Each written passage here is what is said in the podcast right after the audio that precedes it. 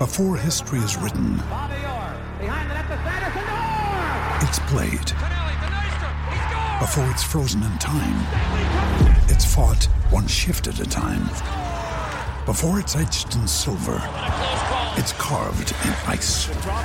What happens next will last forever. The Stanley Cup Final on ABC and ESPN Plus begins Saturday. We took it all. We brought them to our land. An endless night, ember hot and icy cold. The rage of the earth. We made this curse. Carved it in the blood on our backs. We did not see. We could not, but she did. And in the end, What will I become? Senwa Saga. Hellblade 2. Play it now with Game Pass. Amigos de Footbox México, hoy 23 de marzo, junto al señor Brailovsky, todo un análisis de lo que puede pasar en el México-Estados Unidos eliminatorio para Qatar. Lo platicamos en Footbox México. Footbox México, un podcast exclusivo de Footbox. Amigos de Footbox México, qué gusto saludarles. Miércoles 23 de marzo, un día antes de un partido clave para la selección mexicana de fútbol. Ha sido sorprendente la reacción de la gente porque prácticamente los boletos están agotados, a pesar de los precios, a pesar de todo, la gente irá a la Azteca para ver el México-Estados Unidos eliminatorio para Qatar. Señor Brailovsky, ¿cómo le va? ¿Cómo, Marín? ¿Todo bien? ¿Seguís optimista? ¿Estás bien? ¿Te despertaste bien pensando en que México le va a ganar a Estados Unidos? Te voy a hacer una pregunta. Ah, no me contestás. Y quiero que la pienses la respuesta con calma. Si mañana gana Estados Unidos, ¿está en riesgo Martino? Yo, yo me quiero imaginar que no. Me, me quiero imaginar que no, nada más que porque todavía faltarían dos partidos y al faltar esos dos partidos, México eh, puede calificar eh, directamente. Ahora, es muy, muy, muy duro o, muy dura, digamos, más que nada la, la pregunta tuya, Andrés, porque yo, yo, sigo, yo sigo pensando en todo lo que viene. Hoy, hoy Estados Unidos tiene 21 puntos, al igual que México, solamente hay dos goles de diferencia. Y hablamos que Estados Unidos está bárbaro porque Estados Unidos le ganó los últimos tres partidos, sean de Morotanga o eh, un y uno de, de eliminatorias. Eh, y Estados Unidos le lleva solamente dos puntos. Y Estados Unidos tiene un calendario mucho más difícil que México, porque visita en este caso a México, eh, porque tiene que jugar contra Panamá, que va a pelear la calificación, y después tiene que viajar a Costa Rica. Entonces, me parece, me parece que estamos exagerando demasiado, como que es la final del mundo, no lo es, como que sí entiendo que hay que ganar, como de lugar hay que ganar este partido, porque la Azteca tiene que pesar, porque a los que alguna vez estuvieron por ahí viniendo de afuera saben de que eh, la altura pesa, el smog pesa y, y, el público puede llegar a jugar a favor. Entonces, no, insisto, a la pregunta eh, yo, yo te diría que no, que no, no debería, no debería jugarse la chamba en este partido. Pero ¿a qué técnico le permiten cuatro derrotas consecutivas con Estados Unidos? Claro, claro, está bien, está bien, vas hacia eso y, y está bien, y el pensamiento no es alejado posiblemente de una realidad. Yo, primero, al ser positivo, esperaría que esto no suceda, que gane México, que todo se tranquilice y que tenga la calificación en las manos, porque después tiene un partido contra Honduras que los últimos cinco partidos los perdió, tiene que jugar contra El Salvador que está eliminado, y entonces se pensaría de otra manera más positiva. Eh, claro, claro que sería muy duro perder otra vez contra Estados Unidos, sobre todo en el Estadio Azteca, y que sea el cuarto partido consecutivo. Sí, en una de esas algún loco se le cruza por la cabeza esto que bien decís. Ruso, ¿es la selección mexicana con más bajo nivel que has visto en mucho tiempo? Eh, mira, es una selección mexicana que en el último año no ha jugado bien al fútbol, no tengo ninguna duda. Pero si empezamos a repasar eh, en anteriores eh, eliminatorias, también han tenido momentos bajos y momentos altos. El tema es que este está muy prolongado y se trajo un técnico de reconocida capacidad que en el último año no encontró la vuelta para ver cómo lo saca adelante, este, gana puntos y por el otro lado juega bien. Que todos pensábamos que para marzo, finales de marzo del 2022, con Martino, sí. el equipo estaría muchísimo mejor. Bueno, Eh, si la realidad es que muchos pensaban o pensábamos que para finales de marzo esto sería distinto, bueno, faltan tres partidos, ¿estamos de acuerdo? Y están dentro de marzo esos tres partidos, porque el último es el miércoles 30. ¿Quién te dice que en estos tres partidos revierte todo eh, lo que venía haciendo? Porque lo viene haciendo de una manera mala, hay que ser claros y realistas, y en una de esas en los tres partidos recuperan el nivel, juegan como todos esperamos, eh, los, los tres fantásticos adelante hacen las cosas como las tienen que hacer y del nivel que todos creemos que ellos deben estar, y se revierte absolutamente todo y México termina calificando.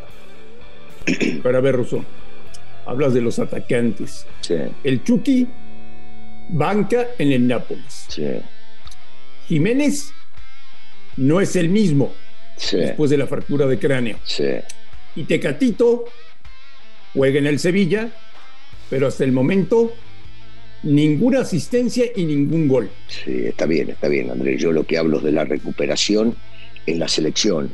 Primero, lo del Chucky es justificable porque de- después de aquel golpe que tuvo no era nada fácil volver al fútbol eh, y estar en el nivel que él tenía. Yo creo que va a recuperar la posición y va a terminar siendo titular en Napoli porque es más jugador, pero tiene que recuperar su nivel. Eh, Jiménez, Jiménez sí tiene que hacer, encontrar el gol a como de lugar, no solamente esperar, encontrar el gol.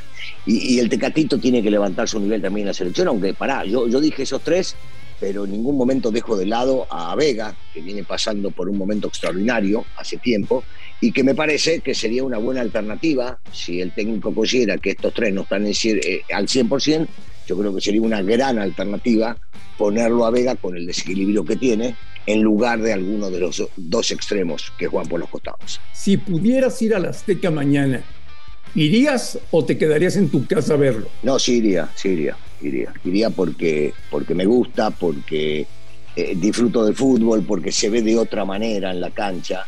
Eh, entonces sí, por supuesto que iría. No tengo la posibilidad este, y entonces no lo haré, pero si, si pudiera, sí lo haría. Vamos a ver un típico partido con kafkiano o veremos calidad, señor Barilovsky. ¿Sabes que a, a diferencia de lo que imagino a veces cuando van a jugar Estados Unidos contra México, en este imagino sí por momentos trabado y que nadie se da nada, pero imagino calidad, imagino talento, imagino eh, el despegue de muchos de los muchachos que esperamos de ellos algo más. Bueno, lo espero para este partido. A mí me gustaría ver a, a Johan de titular. Sí, Eh, Gutiérrez está cumpliendo una gran temporada en Holanda. We took it all. We brought them to our land. An endless night, ember hot and icy cold. The rage of the earth. We made this curse. Carved it in the blood on our backs. We did not see. We could not, but she did. And in the end, What will I become? Senwa Saga. Hellblade 2. Play it now with Game Pass. The world's most exciting podcast, home of borders, language, culture. And here he is, New York Times best-selling author and National Radio Hall of Fame inductee, Michael Savage. I'm Michael Savage, host of the Savage Nation podcast, home of Borders, Language, and Culture. Hear my new podcast each week as I speak with top guests from around the world. Right now, we have over 700 shows in our library featuring interviews with world leaders, scientists, faith teachers, and more, including President Donald Trump, Prime Minister of Israel Ehud Barak, Edward Teller, the father of the hydrogen bomb, Jerry Falwell, and so much more conversations and commentary you cannot find anywhere else. Other guests have included Samuel Cohen, the father of the neutron bomb, Breitbart's Alex Marlowe, the great author Peter Schweitzer, Colonel Douglas McGregor. Be here or be nowhere. The Savage Nation Podcast. Catch the Michael Savage podcast on all podcast platforms every Tuesday and every Friday. Ese tipo de futbolistas que no ha tomado en cuenta Martino. No, pero está bien, a ver, vayamos por partes. Eh, vos decís Gutiérrez. Yo no creo, por más de que Gutiérrez es un muy buen jugador y ya hace tiempo que está siendo titular en su equipo, viste, Gutiérrez no puede jugar por delante de HH, no puede jugar por delante de Álvarez. Ellos dos son titulares indiscutidos, sobre todo, sobre todo con el presente de Héctor Herrera. Y, la posición, creo yo, eh, que, está guardando, que está guardando el técnico para jugar un poquito más adelantado es para Charlie Rodríguez. Entonces hace difícil, mirá que me encantaría, porque creo que Gutiérrez se la bancó y, trabajó mucho en Europa para eso.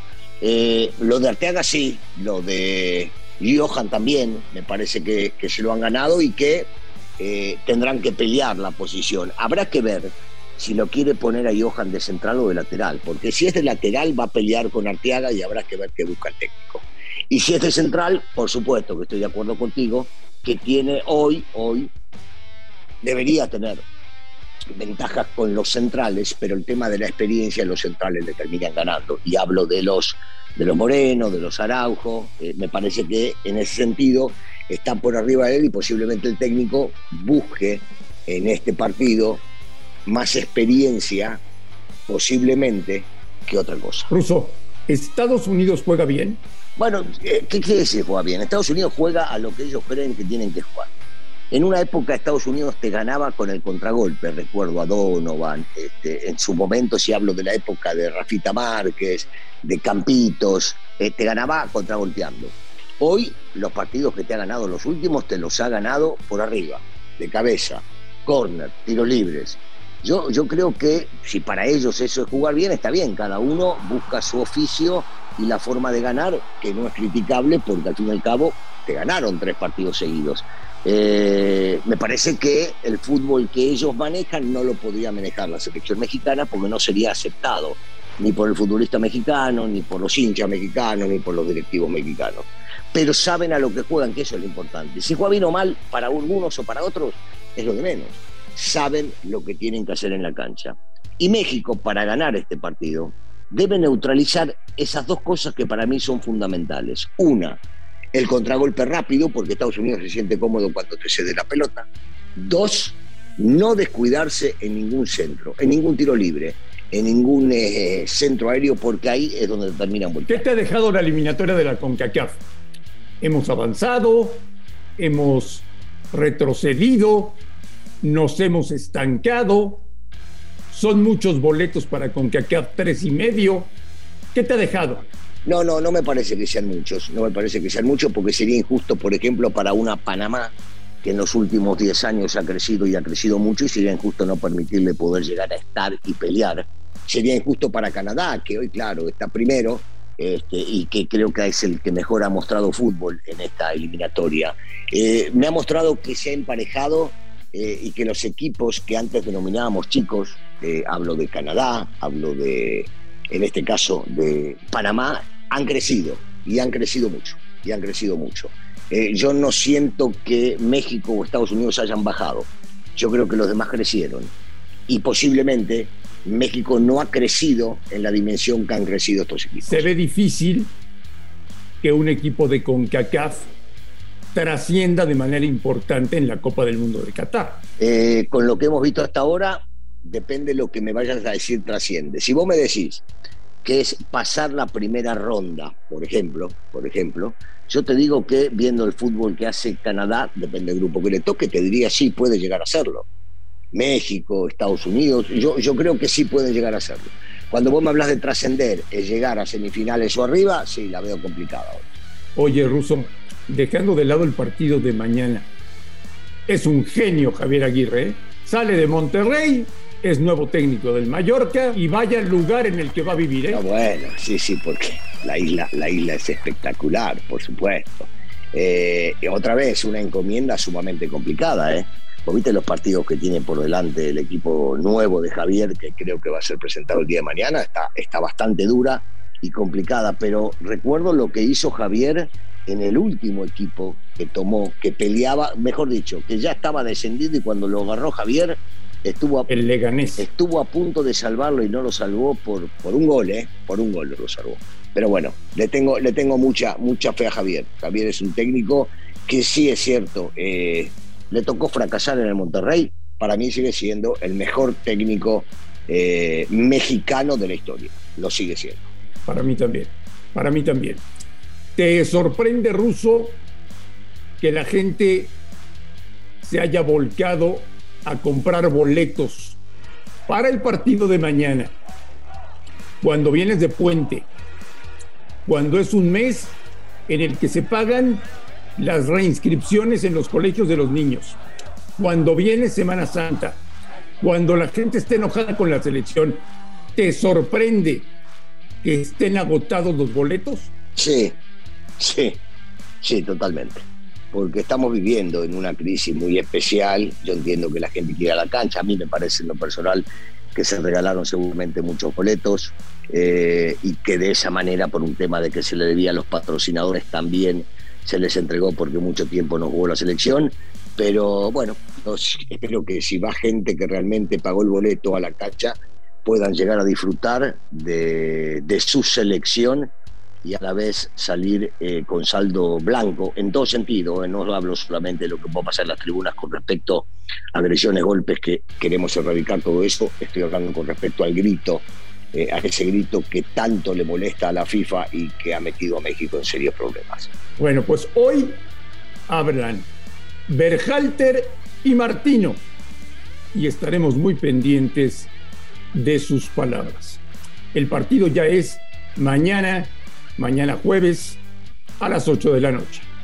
Señor Bailovsky, que tenga un extraordinario día y platicados el día de mañana. Igualmente, Andrés, un saludo para toda la gente que nos soporta día a día. Abrazo. A nombre de Daniel Brailovsky y de André Marín, esto fue Footbox México del miércoles 23 de marzo Gracias por escucharnos, un fuerte abrazo y estamos en contacto el día de mañana.